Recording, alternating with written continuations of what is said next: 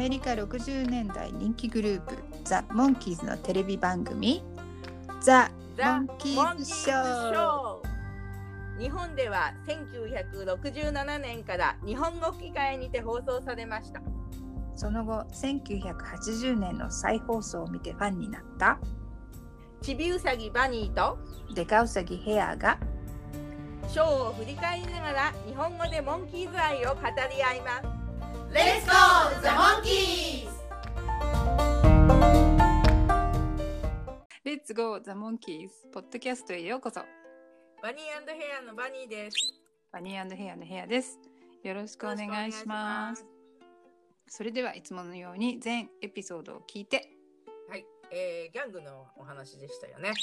前回はモンキーズだけでなくてギャングのシンジケートの皆さんへの思い出が強かったのか番組が長くなってしまいました、はいえー、モンキーズ自身もコックになったりボーイになったり、えー、パープルフラワーギャングになったり忙しかったんですけど、えー、今回は登場人物が前回よりは少なめなのでちょっと安心かなと思ってたんですが今回のエピソードもいろいろ面白さが満載なので番組を短くする自信がなくなってきました。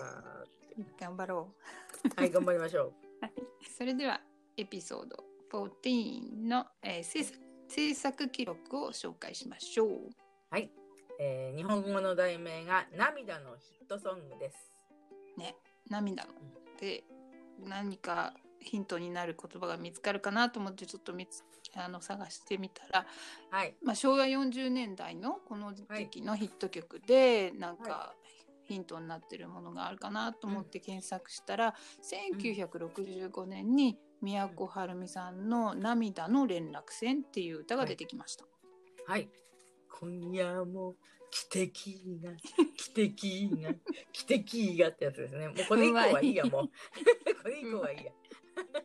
はい。で、あと、えっ、ー、と、安西マリアさんが歌ってヒットした涙の太陽という曲があったんですけど、その元歌は1965年にリリースされたものだったようです。で、その曲は英語で洋楽の部類に入ってたんだけれども、作詞はなんとあの、湯川玲子さん。この時からご活躍、すごいな。うんね、魔法でダンスの。そうそうそうそうそう。えー、日本の放送は1968年昭和43年の1月5日ですね第14話ですはい年が明けました。はい、明けましたね。明けましておめでとうございます、はい、おめでとうございます。えー、英語の現代は I've got a little song here っていうね、うん、このタイトルの由来ちょっと調べたんですけどうん、よくわかりませんでした。もう諦めちゃいましたね。で、えアメリカの放送日は1966年の11月28日、シーズン1の12話目として放送されました。で、はい、えーと、撮影の方は同じく1966年の8月1日から5日、うん、で、えー、撮影したのが10本目の作品で、うん、まだ放送が始まる前ですね。おまだなんですね。うん、うん、まだですね。ねえ、なんか、だんだんみんなこう演技が板についてきたっていうような気がするんで、そうまあ例えばっていうことで言うとこのエピソードの一番最後にピーターがこうモンキーマンで飛んでてウインクとかするんですけど誰が見ることを想定してるんだろうってちょっとそういうことに興味が湧いてきますね、うん、まだちょっとファンの数もよく分かってないだろうし、うんうん、ショーの放送もレコード発売もそのうちされるわけだからそれなりにね固定した視聴者がファンがとかファンがつくことは予想されるんですけど、うん、こういう世界に今まで無縁だったピーターやマイクには具体的な想像は多分できないですよね。ね、うん、うん、ゼルチとかでもこう役が定着してきてるとかってそういう話をしてましたね。まあ、はい、見る人が見るとわかるんですね。わかるんですね。はい、で、えー、脚本を書いたのがトリーバー・シルバーマンさん。はい、お化け退治の時にも出てきましたけど、うん、えーと、日本の放送中では今回次回とその次と今回あのトレバさんの作品が3本立ててえー続きます。うーん。で今回の演出の方はブルース・ケスラーさんで、はいえーガールズ・ガールズの時にね話したけど初めて、あの時初めて演出した方が今回も演出しています。まあ、はい。元 F1 レーサーのね、経歴を持つ方っていう話をしたんですけど、えっと、マイクのコメンタリーではコマーシャルのディレクターさんだって話をしてますね、このブルースさん。うーん。多彩なんですね。はいで、えー挿入歌の方は「ゴナバイミアドッグと、うんえっとメリーメリはい。ーになってますね。うんで NBC の1967年7年の、うんえっと6月26日お今日か あ、そうだ。そうだねおめでと にう。はい。再放送された時はこの「バイミードッグ」とピートのために、うんメリメリのところがねピートのために差し替えられてます。そうですね。日本での放送はこの再放送と同じ「ゴナバイミアドッグ」と「ピートのために」です。でこのエピソードで、あのーそのリバイバルの時に「ピートのために」を初めて私は聞いて、なんかすごく好きになっちゃったんですよね。で当時は歌詞の内容は全然わからなかったけどあこの曲のテンポとか、サビの部分のあのハモってやっていうところとうんか、うんうんあとモンキーズのその画面の映像の追いかけっこのところがなんかその曲の雰囲気となんかとても合ってるような気がして最高と感じていました。うん、最高？そう最高。でその後あのヘッドクォーターズの LP が再発売されて、まあ、買ってみたらこの曲が入っていたので、とても喜んだっていう思い出があります。うん。うん、すごいなんか聞いてるだけでもワクワクしますね。ああそうですね。ううんん、はい。でまあちょっとあのそれるかもしれないですけどその。えーゴナバイミアドッグの日本語訳をの載せてるサイトを見つけたんですね。で、おふざけの部分も訳を載せているので、まあ、あうんのーそうね、えっ、と、この、うんこれの、あの、Facebook のバニーヘアのコメントにリンクを貼ると思うんで、はい。あ興味があったらね、見てみてください。見せていただきました。すごはいいなんか笑えますね。なんか訳した人はファンなのかなとかって思ったんですけど、うん。ちょい関西弁っぽい感じの。確かに確かに。うん、はい面白いです。すごいね、うんよく見つけてくれました。あいやいや偶然ね。このうんね、うん、このマイミードッグのこのふざけてないバージョンってあったのかなと思って、なんかたまたまミッキーのインタビューの記事を見つけたんですけど、うん彼のミッキーの記憶ではふざけたバージョンだけで OK が出ちゃったんでもううんまともなバージョンっていうのは取ってないなかったっていう記憶をしてるっていう,、はいいうらしいですね。うん。でマイクが今回のお話の中でちょっと歌いところが出てくるんですよ。こん。な感じであの、うん。英語版の方でね、はいはい歌う声がすっごい素敵なんで、うん。ぜひもうマイクミッキーで真面目なバージョンを作ってくれたら嬉しいなとかって勝手に想像してる、うん、そうですね。うー。ん、本当私もそう聞いてみたい。ううんんで、あと、レーザーディスクの方には、えっ、と、このお話自体は収録されていて、日本語の放送と同じく、ゴナバイミアドッグとピートのためにとなっています。うんはい。なるほど。はいで CBS と ABC の再放送は70年と71年、73年だったんですけど、うんえー、とその時はこの、えーピートのためになったところメリーメリーのところうんうんの最後の追っかけっこの部分のところがスティームエンジンにうんうん差し替えてあったんですね。はい。もうスティームエンジンをねライノから出たピクチャーレコードで初めて聞いてすごい好きになってこのうんミッキーのうんパワフルな歌声でもうノリノリの曲ですごい好きでしたね。うーん、私も好きですね。なんか本当にこう、ノリが良いうんね。うん。で、当時はね、レコード化しなかったから、なんかうん惜しかったですよね。ね、ううんんであと制作記録の中にちょっと見つけたのが、はい。えー、とお化け退治の時もちょこっと話したんですけどこの「うんこのバイミードッグ」の歌について、はい。あのお化け退治に出てたエリーちゃんと,、うん。えー、とデイビーが「ファーマーズ・ドーターズ」っていう、あのドラマで、まあ、日本語題で「素敵なケティ」っていう題名だったらしいのを見つけたんですけど、うん。まあ、そのセットで、えー歌ってたっていうのとあとその「ファーマーズ・ドーター」のセットでスクリーンテストをデイビーとピーターとかね、うん。えーあみんなしてるか。ピーターもやってたか。あミキーはやってないよね、うん。うん、そう、スクリーンミッキーだけちょった。と違うの。うん。違うもんね、うん。うん、そうそうそうそう。それをしたっていう話が、まあ、制作記録で出てきました。ああ、なるほどね。うん。まあまあ、その、ファンの間では最近はまあ、徐々に知らせてきてるトリビアかもしれないですけど、私もね。あの、ごくそれは最近知ったことで、で、うん。ゴナバイミーアドッグをモンキーズが結成される前に出来上がっていた曲だったっていうのがすごく驚きっていうことと、うんうんそれですでにレイビーが歌っていて放送されたっていうのは、うんそれもすごく驚きましたね。んそうだよねそんなことがあると思わなかった。うん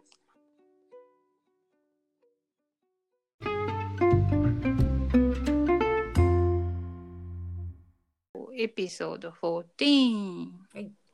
涙のヒットソングです。はい。はいで、最初に、えーモンキーズの部屋にかかっている金はすべて悪のもとの額縁が映って、えー確かに今回のモンキーズのエピソードは、えーお金の詐欺っぽい話ですよね。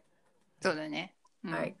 まあ、今でもこれと同じ感じの刺繍のタペストリーみたいなのをね壁に飾りたいと思ってますけどね。マイクとピーターがボードゲームをしてますね。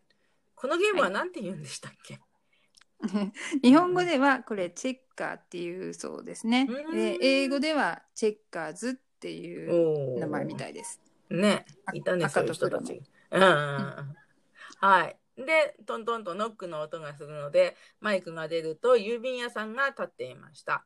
で、マイクが、えっ、と、立った後、こう、ズルをして、一個二個、なんか、あの、コマをもらっちゃうピーターの姿が見えます。ずるこい坊やね。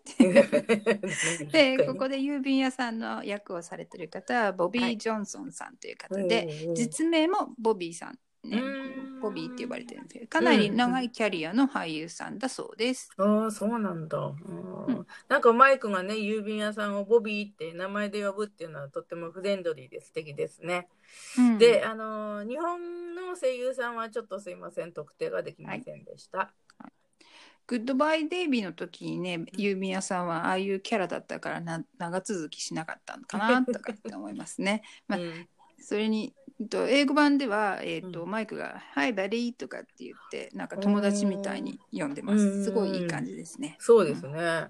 うん。で、マイクが、ピーターに案内書が来てるぞ、ボディービルでひなびた体体を直しましょうとかって言うんですけど、ピーター自分はたくましいと言って立つがマイクが投げた案内書を胸で受けて「あうんう!」と椅子に倒れます。そうです ね。で、そうすると、ピーターがその案内書をよ一生懸命破いてたくましいところを見せようと格闘してますが、なかなか破れません。アルバイトにアタックで、ね、ミッキーがライオンに鞭をしている時の曲ですね。そういう曲ですね。うんマイクにはハイクラス音楽評判者からお手紙が来てました。君の素晴らしい活躍と才能がうん認められて、またとないチャンスが与えられることになりましたと書いてあります。はい。で、ピーターはまだ案内書と格闘しています。まだ、だんだんだかだかだんだで、ん。マイクがはい。新しい歌をお持ちください。大いに売り出したいと思います。はい。で、ピーターが案内書を人知れず燃やしちゃいます。メラメラメラメラ。うんはい。案内書に打ち勝って得意げなピーター。で、曲なんか作ったのかとマイクに聞いてる3人はちょっと驚いた様子でした。はい、うん、ゼルチで言ってたんですけどパパジーンズとか、君は一人ぼっちはもうマイクの作った曲はすでにショーの中で流れていたのに、うんモンキーズショーの中では、えー曲なんか作ったの？とかって 言ってるからそれまで誰の曲だったのかなっていううん。言ってましたね。そうそう。だから曲なんか作ったのっていうことは、4人とも曲がつあまり作れないっていうような、そんなかそういう設定にね、見えるので、だから今までは、まあその、貧乏な、あの、うんモンキーズは、あんまり知られてない他人の曲をずっとカバーしてたのかなっていう、そういう設定なのかなとね 思っちゃいます。はい。カバー専門ね。そう、カバー専門。うんなるほど。うん。でミッキーが、えー突然黒いハット蝶ネクタイ赤いベストとステッキを持ってピアノの横でふざけ デイビーも同じような紛争でミッキーのセリフに合わせてピアノを弾いて「おおマミー僕は有名な作曲家。僕の作った歌は世界中で歌われています」タララン。マイクはそういうふうにおちょくられてるのでカメラをしっかめっ面でこうやって見てますね。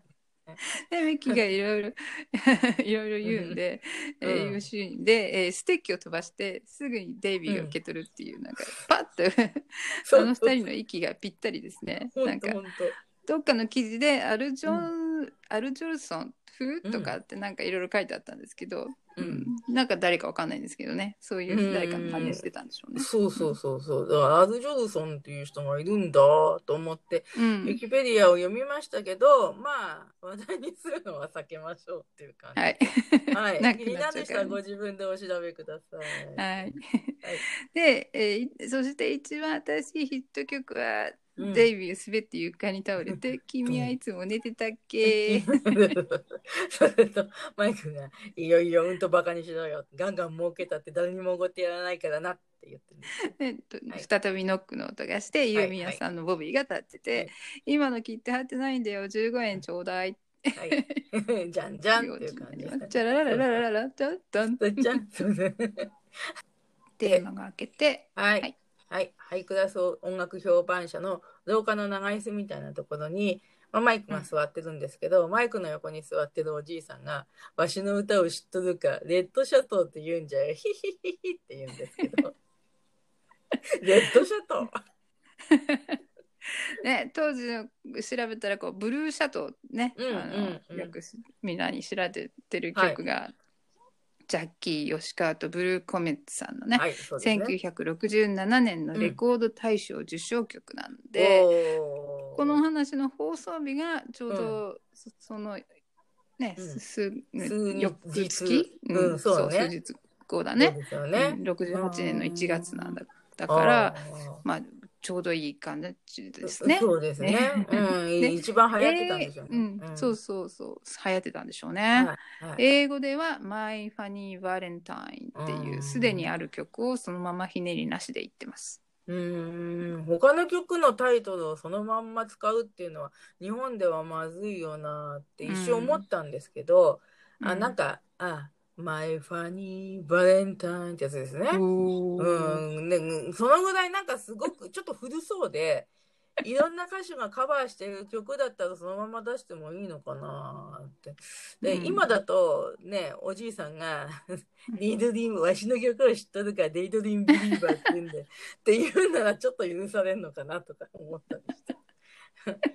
でこのおじいさんの役をやってる方はオーウェン・マクギンベニーさんという方で、えー、と1884年の5月にうんお生まれになった方なのではい。この撮影時うんに82歳でいらっしゃったんですね。うん、今まで多分ね最高年齢更新だと思いますよ。うん。なるほど。前回ポップさんが77歳だったんでね。そうだよね。本当、うん、80代初めて出てきた。そうですね。はい。で、日本の声優さんは、ちょっと特定できませんでした。で、まあ、はい今回はね、この英語版の方の、まあ、本ちゃんのところが年配者の出演者が多くって、したがってなんかうん。日本の声優さんも当時もう年配だった人が多そうなので、あうん。の、後に出てくるね、ジョニー・ジャンズの小原小原紀子さんっていうのはもう有名でよく知ってるんですけども、その、うん。それ以外の方々はちょっとあんまりよく知らない声優さんばかりなんですよね。ううん。はい、ご苦労様でした。ねいえいえ。でお話に戻ると,、えーとうんマイクがなんかそれに似た有名な歌があるんじゃないですか、うん聞いたことあるよっていうんですね。ね、でそうするとおじいさんが、バレるまで黙っててけだよって言うんですけど、けだよがいいですよね。いいね。かまあ、い。で、そうすると、お部屋の中からマイクが、次君みたいな感じで呼ばれて、うんで、まあ、そのドアに書いてある文字が一瞬大写しになりますね。うんでここで巨泉さんのナレーションが入ってここの音楽評判書は音楽の他にもいろいろやってるよ、壊れた掃除機まで扱ってんだねって言ってくれるんですけど、はい。うん日本語ではねこのナレーションが入ってるおかげで面白さがすごいわかるけど、アメリカでは気がついた人しかわかんないギャグだったみたいですね。うんなるほどね。またそのドアの字を映す時間が短すぎますもんね。そうですね。うん。ね、うん。そこで今あ呼んでなオフィスの中から出てきた人は、はい。バーニーさんっていう役なんですけどこの方はフィル・リーズさんという方で、うん。スタンドアップコメディとかから始まった、えー役者になって、えーと数多くの作品に出演される方だされた役者さんだったんですね。で、いろいろ経歴見てたら私の目にパッと止まったのは、えー、とパトリック・スウェイジ様のね主演の「ゴースト」はい。にも出てたみたいですね。うんはいゴースト見ました、私も。はい。うんうんうん、で日本語の声優さんは千葉淳二さんという方だと思います。これはそのクレジットの順番からして一番上に書いてあったので、多分そうなのかなと思います。うんはい、出番が多いもんね。うん。そうそうそうそう。はい。で、うん。そのクラスさんが、はい、うん。クラス音楽に何のようだ。そうそうそうそう。そうクラスさん自分からマイクにお返事出したみたいな何のようだっていう感じがしたんですけど、そう、それでね、そう言われてみて、えっと、英語ではマイク宛ての、あのお手紙じゃなかったのね。えっと、うん。よく宛て宛名なしで、おめでとうございますとかっていう、なんか郵便が来たりするでしょ。うん。さすがに着払いではないけど、そういう、うん。そういう感じなんですよね。うんうん。えあそうだったんだ。なんかやっとな、うん。謎がねちょっと解けた気がします。うん、マイクがクラスさんに、えー名前を尋ねます、うん。えーハイクラスって言うんですか？いやバニークラスだ。兄貴がこの仕事始めてね。じゃあお兄さんがハイですか？いや兄貴はハイハイだこのハイハイじゃあどう じゃあどうしてハイクラス音楽評判者って名前なんです？えっとクラスさんが「ハイハイ」なんて返事してるような音楽者に「君来るか?」っていうこの受け答えが面白いですよね。すごい日本語はすごい工夫しているなと思いましたね。うん、で英語の台本を見せてもらったら英語では兄貴の名前はアービングクラスさんっていう「ハイハイ」じゃないんですよね。で、うん。アービングってなんで具合悪いのかなって思ったんです私もよく分かんなかったんですけど多分だけど、うんなんかゼルチとかで話してる会話の感じとかを聞いてみると、なんか響きが悪かっこ悪い名前っていう感じうん、みたいですね。うん。うん。なんかそうか。なんか英語圏の人の話聞いてみないとその辺は分かんないことですね。うんうん、そうで日本語でその話でね日本語でうんアービングっていうのでちょっと何か検索したら何か引っかかるかなと思ったんですけどそしたらうん引っかかったのが、アービング芸能プロダクションっていうのが日本に実在するらしいんですね。すごい。だから本当芸能プロダクションだから音楽評判者とこう同じみたいな合ってるじゃないですか。そうでだからねそのクラス兄弟が避けた名前をあえて芸能プロダクションの名前にしてるっていうのがすごい笑っちゃったんですけど。笑える。本当。むっちゃコアなファンだったら面白いですけどね。そんなわけないんですけど。で、えーマイクが犬を飼いたいという歌を作ったと言います。うん、うん、そうさんが「おおじゃあ恋の歌か」どこが？うんえー マイクがクラスさんに、えー楽譜を見せて、うんちょっと違いますよってやんわりと言ってます。はい。で、クラさんは歌詞を読んで、犬を飼いたいな、だって友達がいないんだもんって、そこまで読んで、なんとなくマイクをじーっといぶかしげに見て、犬を飼いたいな、だって一人ぼっちなんだもんって言ってると、マイクがだんだんいたたまれないような表情になってきて、で、犬を飼いたいなとかって言いながら、クラさん、頭を振ってカラカラカラっていう音がするんですけど、まあ、マイクの楽譜を投げ出してちょっと呆れる感じになっちゃってでまたそのクラさんのカラカラカラっていうのが面白いですね。なんか頭の中の脳みそが鳴ってるんでしょうけどなんかあのお目目も鳴ってる感じに見えますね。でもあの楽譜を渡したんだからなんかうん。日本語の方で「犬を飼いたい」の詩だけを読んでカラカラしないで一応こううんマイクサクってなってるね、のメロディーもちょっと気にしてほしかったですね。そうですね。ねすごいクラスさんの演技うまいですよね。うーん本当に。うんでマイクが気落ちした風に「ダメですか?」と聞くと、そうそう、クラスさんは、こりゃどうしようもないなって言ったんだけども、途端に表変して、うん、よくてよくてって始まるんですね。で、で、今をときめくジョニー・ジャンズに歌わせてやる。この歌がいたいな。だっていい歌なんだもん。って歌ってます。マイクが喜んで「ジョニー・ジャンズあの有名な美人の歌手にですか?そうそうするとクラスさんが「そう彼女は最高死んでもまだレコードで歌ってる連中も含めて一番だ!」って言って 死んでもまだレコードで歌ってる連中っていう言い方がうまいですよね。うまい、うん、英語に忠実な役なんですけどねすごい言い方がすごいうまいですね。うん、そうそうそうそう。うん、マイクが、本当にこれ歌ってくれますか、でクラスさんが「歌う歌う死ぬまで歌うよ」死ぬまで歌う。もうこれは日本語特有の役なんですけどすごい面白いです。ね。ねでクラスさんはマイクに1万円出せば OK って言うんねマイクは1万円もいるんじゃ諦めますと言うんですけどね。うん、でクラスさんが「ネズミくん諦めるやつがいるか今いくつなんだね」マイクが21です。うん。わしが君ぐらいの時は22だったっていうのも すごく昔からおかしくて、ね、ねわしが君ぐらいの時はって言った後はなんか別の話をするのに、年の話に戻っちゃうっていうのがね。もう次から次へとギャグが連続パンチですごい面白いですよね。そうですね。マイクは当時、うん、撮影当時もうすでに22歳なんだけどね。で、えー、マイクは説得に負け、なんとか都合をつけると約束しちゃいます。はい。で、そうすると、クラスさんが、そのうち君の名前が大劇場に出るぞ。1メートルもあるでかいネオンに名前を叩き込む。その名はマイクネズミネスミス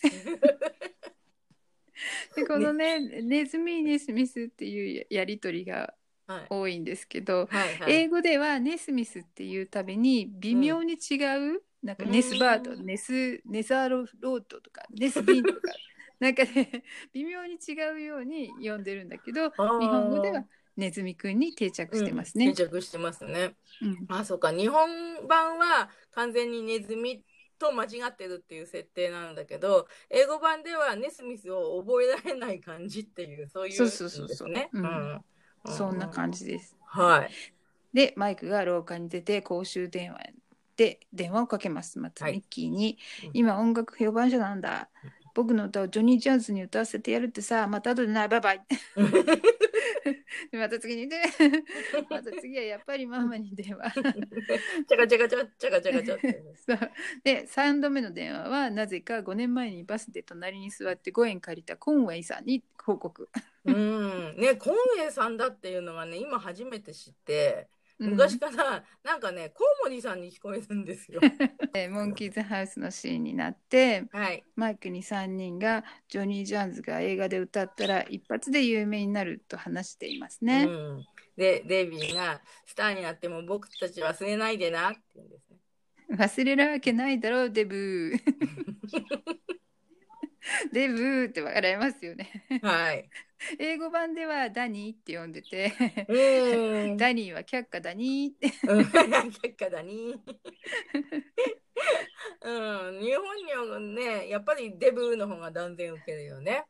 で、そうするとピーターが、うん、スターいいわね。ゴのバイミードッグが始まります。はい、はい、私事なんですけど、このお話でマイクの印象象がね、この曲にすごく強かったんで、えこの歌はてっきりマイクとデブじゃなくて、デイビーが歌ってるっていうかふざけてると、すごい長い間思い込んでましたね。うんうん私はね最初の頃デイビーとピーターかとなんか思っちゃってた時があって。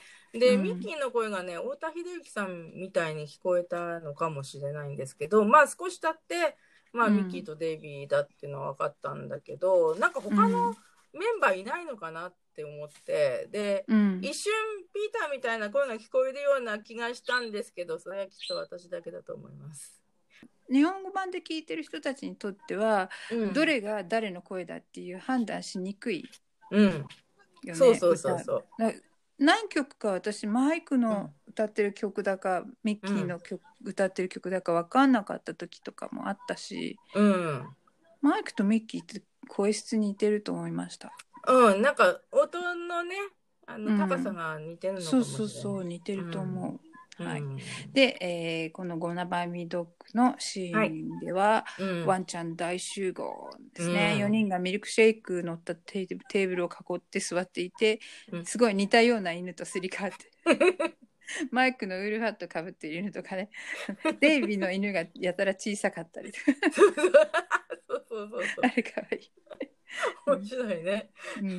で途中からなんかシェパードが出てくるんですけどそれはうん。デイビーのワンちゃんのスージうん。なのかなって思ったんですがあの、うん。そのヘッドのあのバイオリンのシーンに出てくるワンコと同じ犬種なのであれはなんかうん。デイビーの,、あのワンちゃんだって聞いたんで、うん。まあ、種類だけじゃ特定できないけどデイビーの背中をこう越えたりして芸を見せたりするからどうなのかなと思っちゃいました。ただ、うん。えー、とそのうん背中を飛び越えてる写真とあと、うん。あのヘッドの時の写真を見比べるとちょっとなんか模様が違うような感じがししてきたんですけどね。そう、うん。うん。ねで、まあ、その次にこう子犬ちゃんがたくさん出てくるシーンがあって、ピーターが子犬を抱っこしてにっこりってしてるのがもう子犬よりも愛らしいお顔で。うんうんかわいい。ね。うんで、あのーガールズガールズの時に一番最後にこうデイビーを見張ってた怖そうな犬がいたんですけど、それがここに出てくるのかなと見てたんですけど、ここにはどうも出てきてないみたいにね、思いましたね。ね出てきてないみたいね。そうそう。ううんん。はい。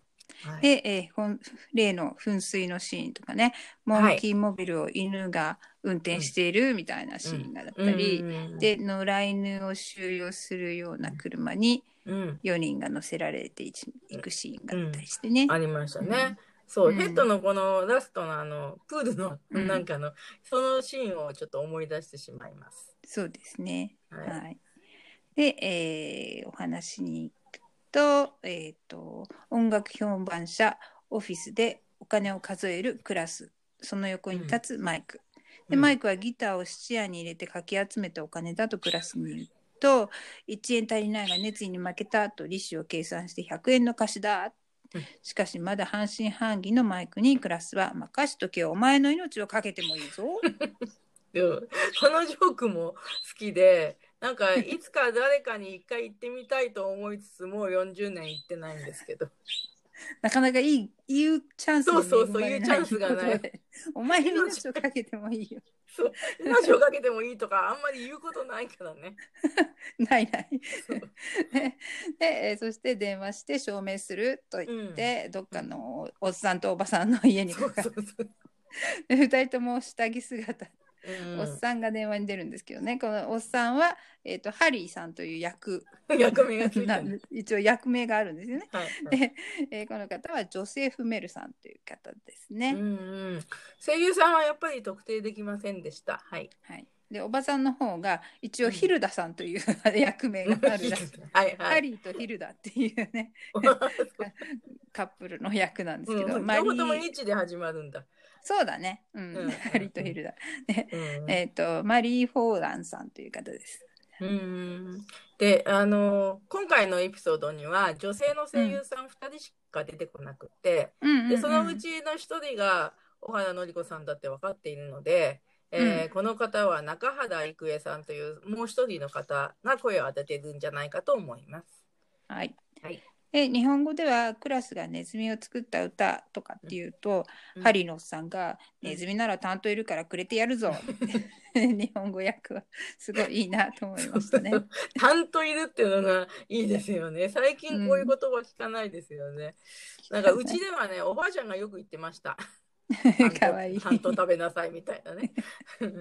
担当食べとか担当食べみたいな。はい。はい、でクラスがジョニー・ジャーンズに話しかけていると見せかけてうんマイクはすっかり信じてしまいます。でうん電話先ではおばさんが「追っ払う私あたいが追っ払うよ」とかって言って電話を代わって、主人のいない時にデートに誘ってよっていうギャグが入ってるんですけど さすがトリーバーさんのねあの、うんうん女女性の脚本家っていう感じのギャグが面白いなと思いましたね。そうですね。うん。うんそう。で、そうするとマイクがまた喜んで廊下にバーッと出てきて電話をかけるんですけど、椅子にはまたおじいさんがいますね。よく見てる。でマイク電話代だけは残してたんだね1円鋭い。ヘアさん鋭い。ねうんモンキーズのうちで電話を切り1万円も巻き上げられてさあいつ騙されてるんだよとミッキーが言います、うんまあ、電話でそう言ってあげたらいいんだけどねそうね。そう。でもミッキーはなんかマイクのああまりの喜びように思わず、そうか、よかったなって言っちゃったのかなとかっていうふうに考えますね。うん、うんそれから前回のように一方的にガーって話して切られたのかもしれない そうね。ミッキーか、マイクだよって言ってね。本当だったよって。3人でその事務所へ行って何か証拠を握ろうよとデイビーが言うそうですね。うん。まあ、熱くなってるマイクの目を覚まさせるためにも調査は必要だと思います。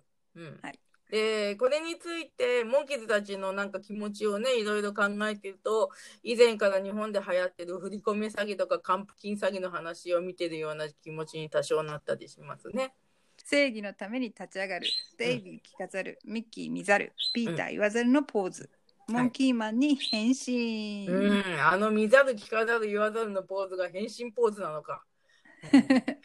でゼルチンによるとモンキーマンのアイデアはトリバー・シルバーマンさんのはい。案だそうですね。へえそうなんだ。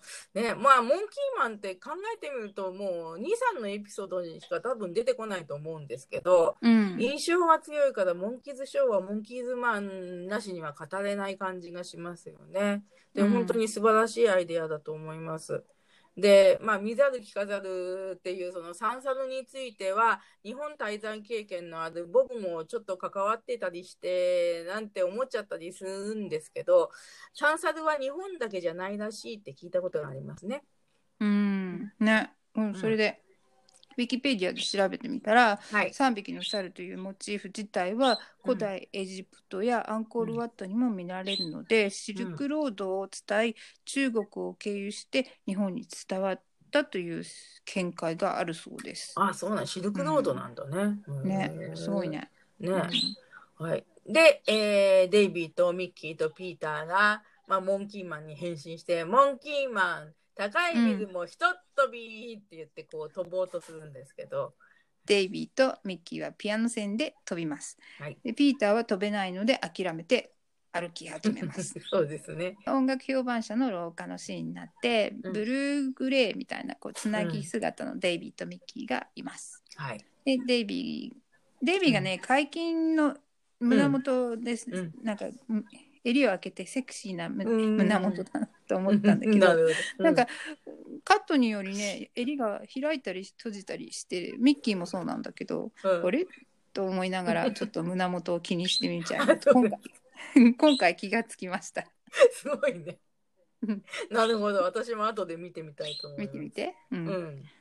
でピーターは、えーうん。モンキーマンの服装で体にいっぱい葉っぱをつけて出てきますね。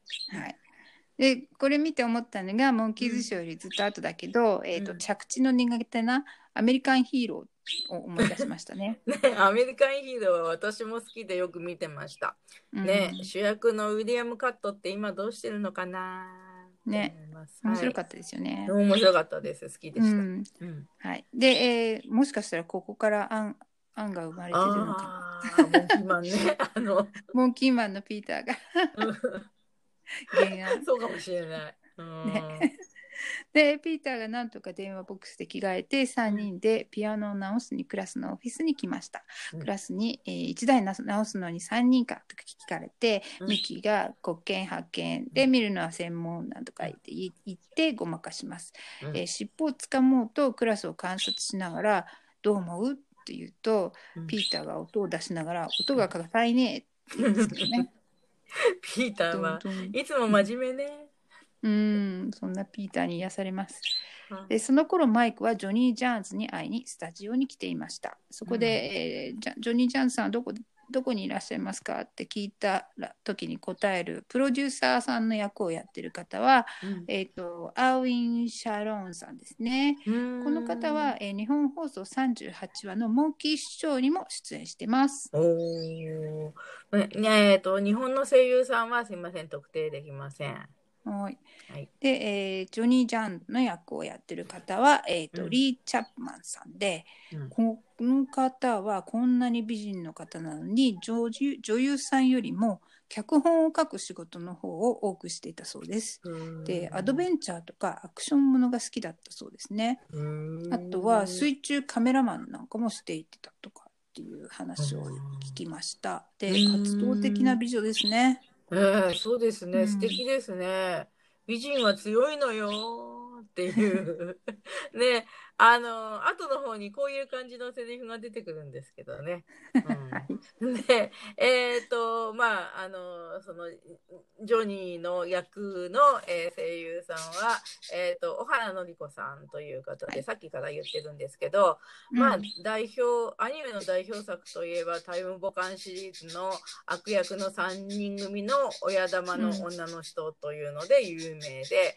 えー、魔女、ムージョ、ドンジョ、とか、あと、未来少年コナンのコナンの役とかもやっていました。はい。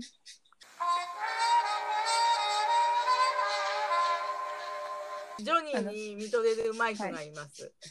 はい、はい、フィリスにもこんな風に見とれたんだろうね。ねえ、そうだろうね、きっとね。でクラスのオフィスのシーンに戻って、クラスがまた1万円いただき世の中バカが多いとかって言ったので、うん、ミッキー・デイビーピーター、証拠を見つけたっていう表情をします。うん、ピーターがずっこい人ねって言ってますね。日本語訳かわいいセリフですよね、うん、英語では僕の歌も気に入ってくれるかしらとかっていう。セリフなんなんかえ興味深いですね。なんか、うん、ずっこい人ねの時のピーターの表情にその日本語のセリフがぴったり合ってるなって思ってたんですけどあの表情で英語では僕の歌も気に入ってくれる感じだって言ってたんだって。うん、はい、で慌てて廊下に出る3人。うん、ミキが「しかしかわいそうだなあんなに張り切ってたのによ」うん、でピーターが「でも教えてあげなきゃなおかわいそうだよ」って言ってて、うん、ピーターの言うことは正しい。素晴らしいセリフですね。うんうん、えー、3人とも電話ボックスに入っています。はい、そうそう。まだ見とれてるマイクがいます。うん、ね。うんふんとかって、うふふんとかって言ってますね。はい。ジョニーちゃん。マイクが首を振って我に返りますけど、こん今回はカラカラする音はしませんね。うん、でジョニーはマイクをファンだと思ってサインのハンコを自分のブロマイドに無造作に押してマイクに押し付けます。でマイクが歌の話をしますがジョニーは犬嫌いなの風船ガム好きよ私。なんで風船ガムなんだろうとかって思う。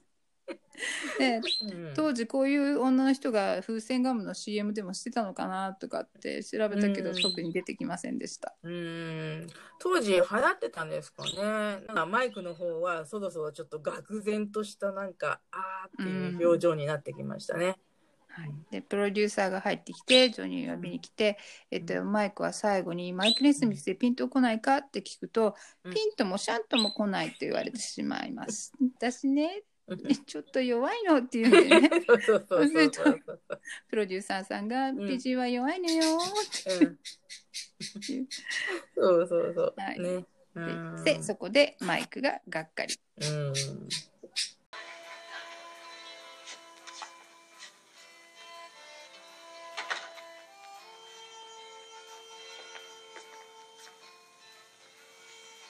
本編後半参りましょう、はい、モンキーズハウスの2階かな？寝室のドアの外にいるミッキー・デイビーとピーターです。ドアを少し開けて、はい、えーと、マイクに声をかけます。ねボーリングに行かない？嫌だよ、うん、泳ぎに行こう？嫌だよ、うん、ピーターが映画見に行かない？って言うと、うん、マイクが今何やってる？ピーターが愚かなり我が心。でドビューンと何か 飛んで雑誌みたいなね なんか、ねね、飛んできます。愚かなり我が心っていうのは1949年に公開されたアメリカ映画だそうですね。うん、で現代がマイ・フーリッシュ・ハート、うん、そのまんま。うん、で、えー、英語のピーターのセリフは「えー、With a Song in My Heart」も実在する映画で、えー、放題は「我が心に歌えば」なんだそうです。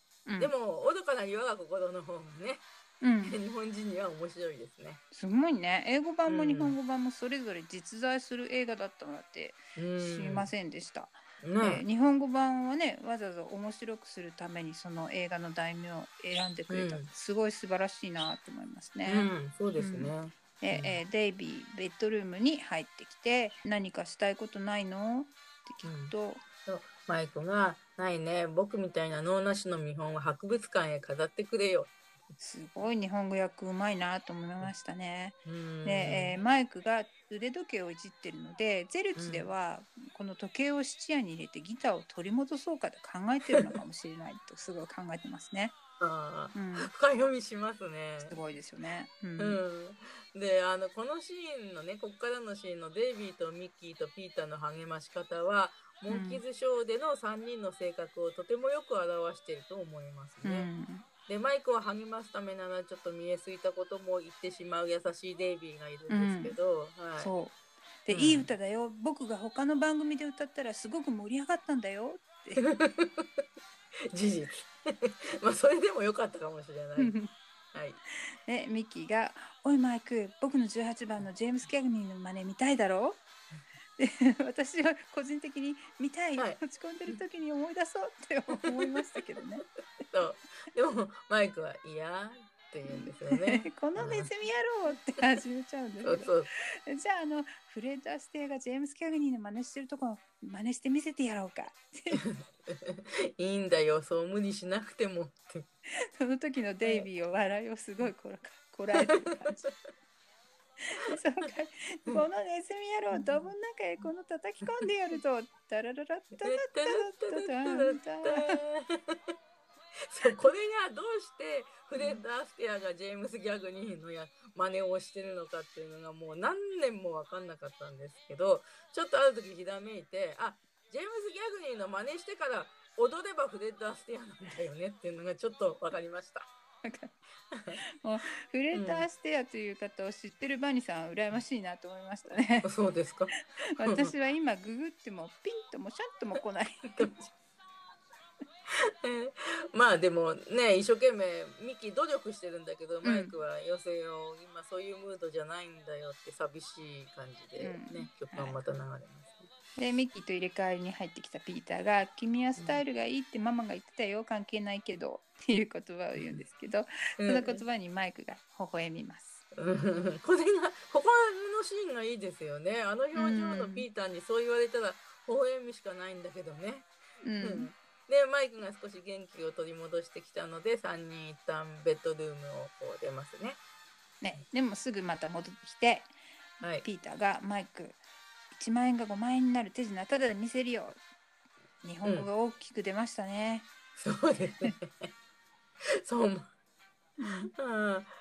そう。でえっ、ー、と電話をかけるんですよね、うん、ミッキーがね。でまた始まったっていう感じですけど、ミッキーの適当にご利用し電話作戦っていう感じでね。で、えー、まあそれはクラスさんに電話かけるんですね。社長だって言って電話しますね。ねうん、ミッキーの18番だね。うん、そうですね。で、英語だとミッキーはですけど、MD、MD、うん、でマネージ、マネージリングディレクターの役が MD ってどっかでネットで書いてあったんですけど、それをミッキー・ドレンツの MD とかけているっていうことですかね。うん、うん、で、えー、日本語ではマグナムスタジオだって言うんだけど、英語ではマンモススタジオなんですね。すごいね。バニさんよく調査してますね。いやただマネージングディレクターっていうのが何なのかっていうのはちょっとよく分かんなかったんですけど、うん、日本語で言うと社長でいいのかな？うん、なんとなくそうそんな感じみたいですね。そういうこともあるの？って。そうでまあその勢いによってで、例によってクラスさんもミッキーに騙されます。はい、で他のポッドキャストでみんな言ってたんですけど串で髪の毛を撫でるクラスさんに受けてますね。髪の毛そんなにないのにね。そうそうそう。で相手が社長さんだとすると相手から電話で見えてないのに身だしなみを整えちゃう気持ちっていうのがあの日本人が電話で「よろしくお願いします」って言いながら何度も頭を下げちゃうっていうのもちょっと似てる感じがするんですけど、1時間後にスタジオまで来てくれと言って電話を切るミッキーで場面が変わって、マンモススタジオね、えーはい。マグナムスタジオって呼ばれてる。はい。ところ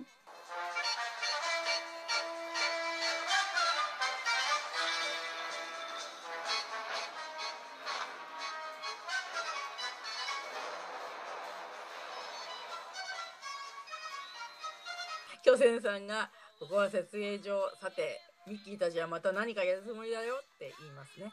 はい。でここで、えー、守衛さんの役の方が出てくるんですけどその、うん。えー守衛さんの役をやってる方はバディ・ルイスさんっていう方ですね。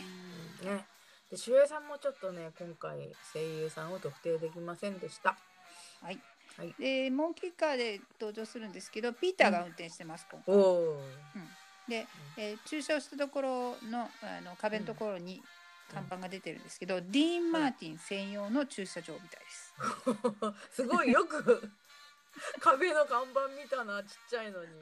ねえ 当時の制作スタッフとかは何十年も後に動画を何度も見ることができて、こういうなんかうちわギャグみたいなのを見つけて喜んでる人がいるとは思ってなかっただろうなと思いますね。うんそうですよね。うんまあ、うんモンキーズファンも年季が入ってくるとショーの穴探しをしたくなるんですね きっとね。うんでデイビーがカチンコをカンって鳴らすと、まあ、ミッキーのその社長としての演技が始まるんですよね。あ守衛さんに止められるのか。でそうすると、うんうんね、デイビーが、えっと社長のお通りだぞどいてどいてのどいてどいての言い方が面白いんですけど。なんか控えおろうこのお方をどなたと心得るって言いそうな感じですよね。ねえいいな。そういうふうにデイビーに言ってもらってもよかったんだけど。MD でござるぞとかね。ローマから社長さん宛てに大事な電話がかかってくるんだぞ。ミッキーがあえっと我が社最高の対策対策じゃうん。制作に3年登場人物10万飛んで1人スタッフは合計350人エキストラなんと50万人じゃ。日本語多すぎだろうと思いましたけど、そう本当にね。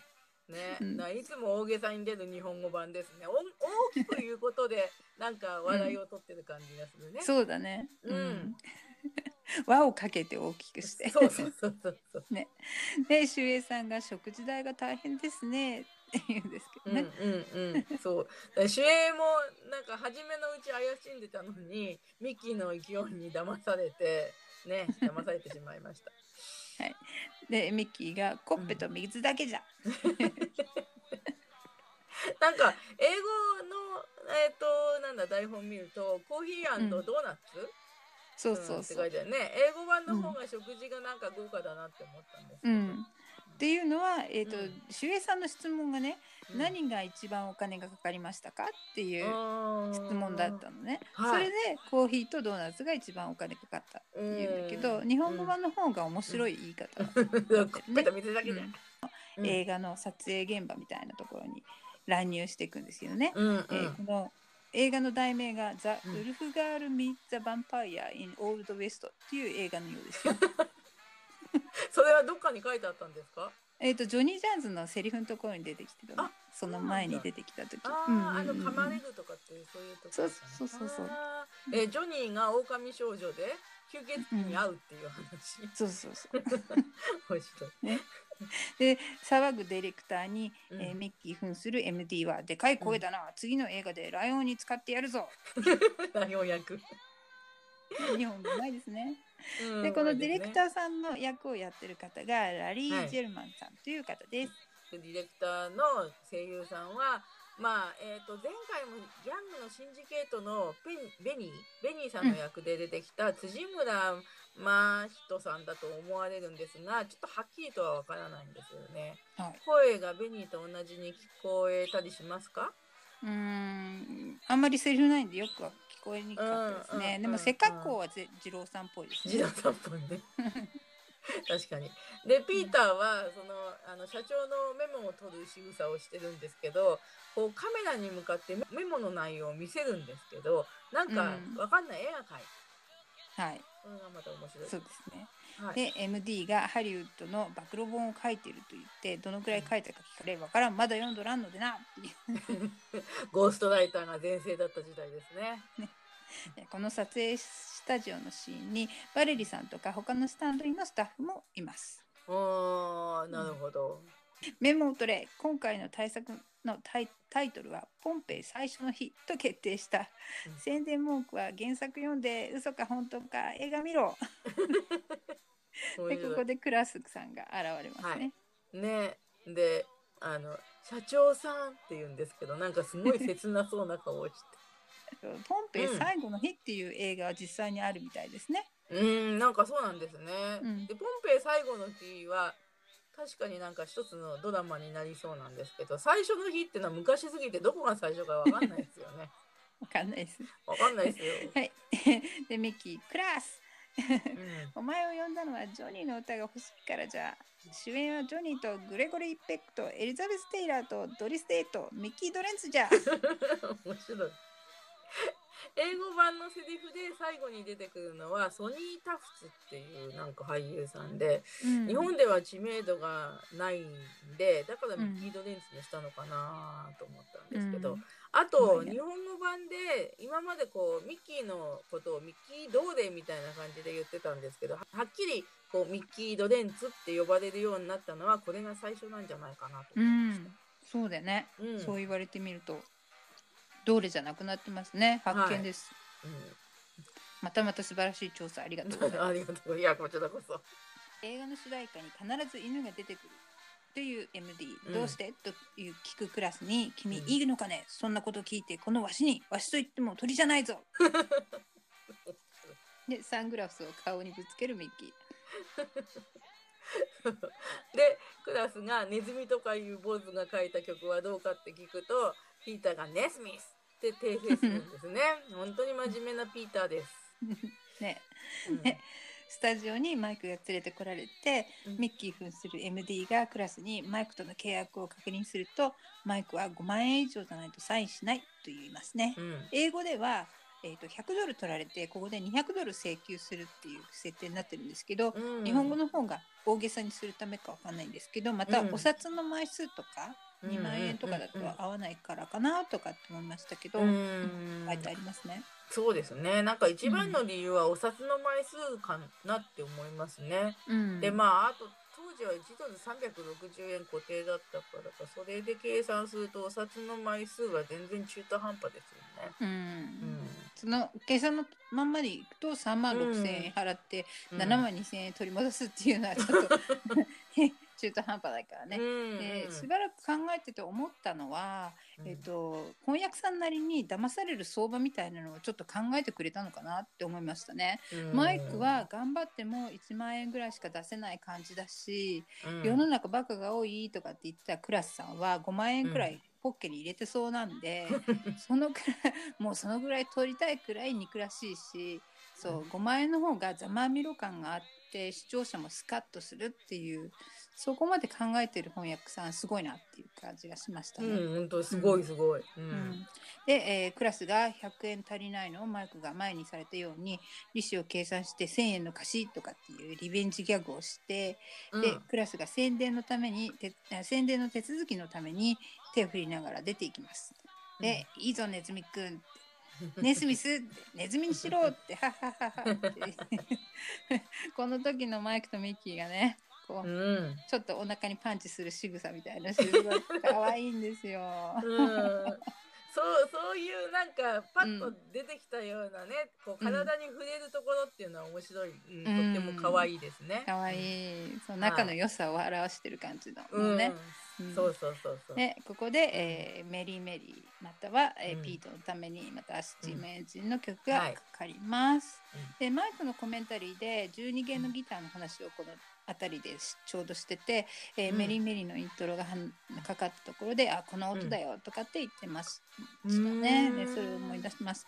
でそれからこのメリーメリーの曲をバターフィールドブルースバンドっていうグループがモンキーズより先にレコーディングしてて、バターフィールドのファンが、えーモンキーズが、えーバターフィールドの曲をパクってるって言って怒ってたっていう話を、えーマイクのコメンタリーでしてるんですけどすごい興味深いなと思いました。まあ、クラス音楽評判者じゃないけどマイクが曲を提供していたこう会社があってそこから、うん。えーそのグループに行ったっていう感じの話があったんですね。うん、でディファレントドラムもそういう形で行ったっていう感じですね。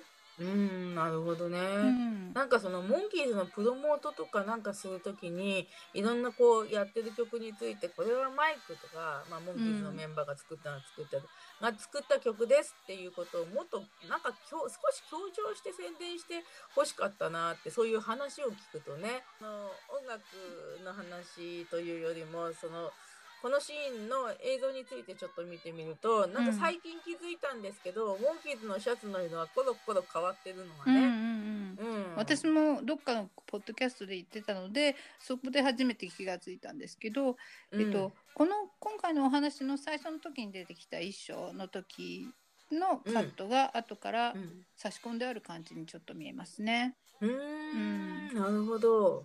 なんかその映像もそのセットの上の方のね照明器具の足場っていうのかうん、ねそういうところをこうぴょんぴょん飛び越えながらこう追いかけっこをするっていうのはなんか斬新な気分がしてう、んで舞台裏は垣間見えるし、うん。あのお金もかかってないんじゃないかなって、あとそのそういうなんか障害のありそうな高いところで追いかけっこするっていうのが若者じゃないと撮れないシーンだなって思いました。うんでメラニーさんがデイビーの本に書いてあったって話してたんですけど、えっとモンキーズとスタッフの間でこう指で拳銃の形をしてバーンって撃つと撃たれた方がやられる演技をこうドラマティックに演じるっていうゲームが流行ってたそうなんですよね。その話をしてました。うんあーなんかビーターが打たれるんだよねそうそうそうそうね。でもなんかそういう遊びをしてるところがこうねモンキーズのメンバーに対してはなんかそういうのが目に浮かぶなって思って、なんかそういうちょっとこう子供っぽい遊びも演技の上達につながるのかななんてう思ってん、そうそれで最後にピーターがマイクに叩きツッコミされて23歩前に出るところもいい感じですね。今回気がついたけど。うん。ねなんかフラフラっていうそういうちょっとおどけてるような感じがありますね。はい、はいで、えー曲が終わって悲しい曲が流れてきて、うんえー、とクラスに騙されたおじいさんのお家のシーンになります。はい。ね、聞いたらおじいさん、4回もあのペテン師に巻き上げられたって言うじゃないですか。だからその分のお返しだと思ってくださいっていうことで、なんか4枚ぐらい渡してるようなね。はい。さっき日本語で5万円にしたから4回騙されたことにしたんだね、きっとうね。ーん。でメラニーさんのスレでは、えーとうんメラニーさんのねあのディスカッショングループみたいなのがあるんだけど、そこでは、はい。質屋の利子分は自己負担にしてるねとかって言って 細かい。確かにそうかも。で、はいおじいさんは礼を言って新しい曲を作ったそれは犬を飼いたいじゃこのおじいさんも相当怪しいですね。ね、でちょっと勝手に想像ストーリーを作ったんですけどこの人は実はハイハイお兄さんで、ここまで計算されてうん。うん。まあ儲け儲けはないけど老後の暇つぶしにしてるんじゃないかなとかって勝手に。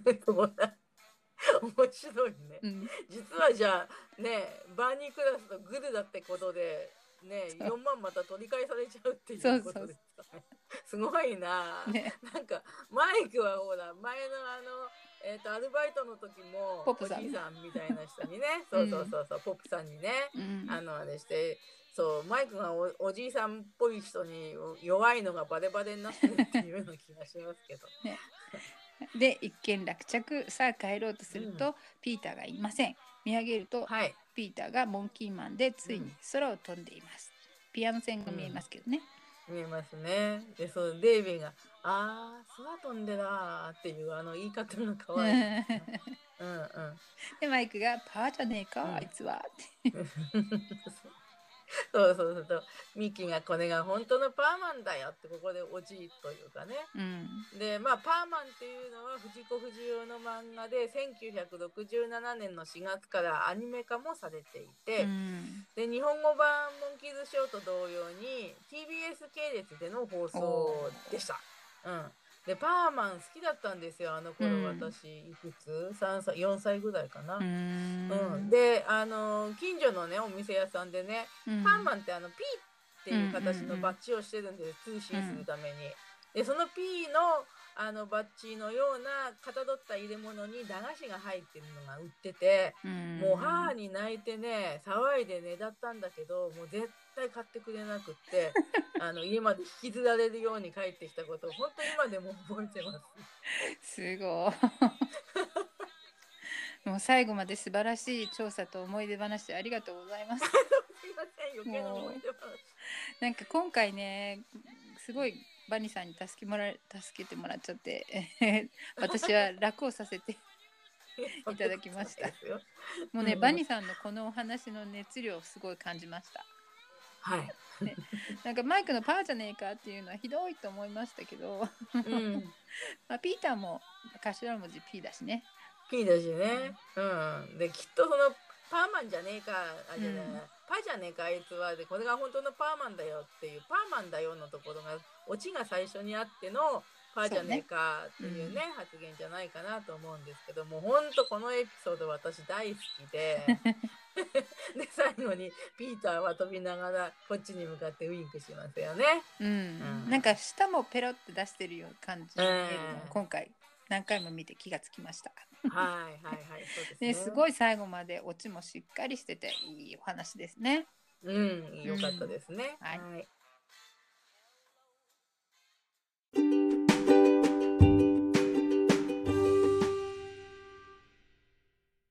本語放送14話目終わりました。涙のヒットソングはいかがでしたか？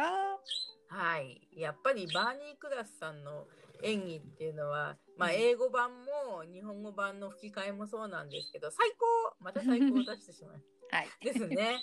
で突然の表現もねあと畳みかけるギャグみたいのもとってもよくて、えーでペテにかかって大喜びしたり落ち込んだりっていうマイクの演技もなんか本当の俳優ね、だなっていう感じがだんだんしてきて。うん、でマイクを助けるミッキーの活躍も、まあ、デイビーの優しいところもピーターが空を飛んじゃうっていうオチもとても良かったです。はい。私はギャグが本当に日本語も英語もうん冴えまくってると思いましたね。うん、ねここまでリーダーキャラで確立してきたマイクが騙されてしまうっていうところがミソだと思うんですよね。うん、まあなんかあまりにもマイクのキャラが変わりすぎだっていう意見もちょっとあったようなんですけど、うん。もうクラス役の方の演技がいいから、まあ騙されてしまうのもしょうがないなって思っちゃうんで、許せますね。お年寄り、まあ、子供女装炒めし できて 今回はワンちゃんうんが出てきてねうん。可愛い犬たちの、えーで、うん。視聴者のハートをわしづかみ大作戦って感じなんですけど まあ何よりも若くてイケメンの坊やたちにもうすでにハートはハートマークなんですけどね。うね。ん。モンキーマンがの鳥羽さんの案ということにすごい感動しましたね。今回初めて知ったんで。うん、で、うん女性の活躍にどうしても私は弱いですね。うんはいなるほど。はい。それでは次回のお知らせです。エピソード15。はい。第15話のゴーゴーピーターです。マイク推しだった今回の次はピーター推しですね。可愛いピーターが頑張ります。はい。いよいよピーターが主役のエピソードが登場します。おい。それでは次回エピソード15でお会いしましょう。せせーーの。の。Let's Let's go go the the monkeys!